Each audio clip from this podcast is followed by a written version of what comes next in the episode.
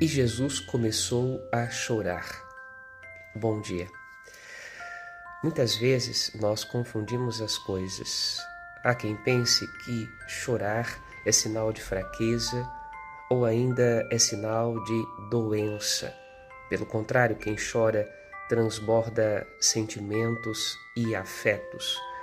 O dom das lágrimas é uma grande graça que demonstra que nós temos coração, que nós não somos apenas razão. Por isso, neste dia, também faça parte da sua oração pedir a graça de ser capaz de transbordar os afetos e os sentimentos do seu coração.